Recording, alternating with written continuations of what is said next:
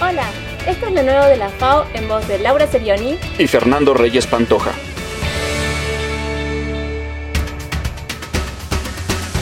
Arrancando este episodio, queremos saludar a la población que escucha este podcast a través de Radio Más, del sistema de radio y televisión de Veracruz. Muchas gracias. Vamos ahora con la información.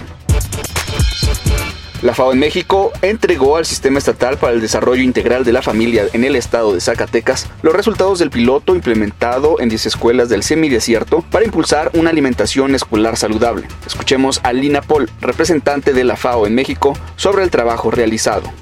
Y nosotros hicimos este esfuerzo junto con el gobierno de Zacatecas para estar aquí y probar que se pueden hacer las cosas bien que se pueden hacer estos comedores produciendo sano, que se pueden articular con los productores pequeños, medianos que hay en los alrededores, que se puede hacer un menú adecuado y que además se puede hacer un trabajo extraordinario para reducir los riesgos de la salud de los niños y de las niñas.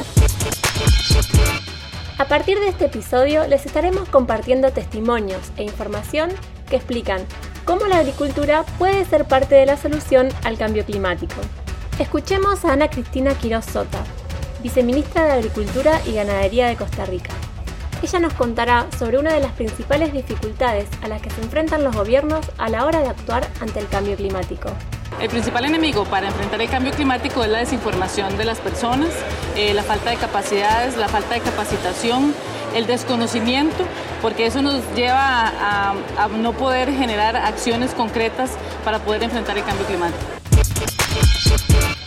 En Guyana, la FAO, junto con el Centro de Investigación Forestal Internacional, la Sociedad para la Conservación de la Vida Silvestre y el Centro de Cooperación Internacional en Investigación Agrícola para el Desarrollo de Francia, ejecutan el programa de gestión sostenible de la flora y fauna silvestres, por medio del cual se está trabajando para restablecer el equilibrio entre la seguridad alimentaria y la conservación.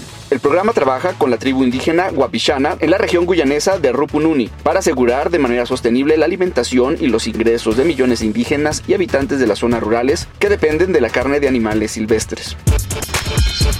Síguenos en Twitter, arroba. Gracias por escucharnos, hasta la próxima.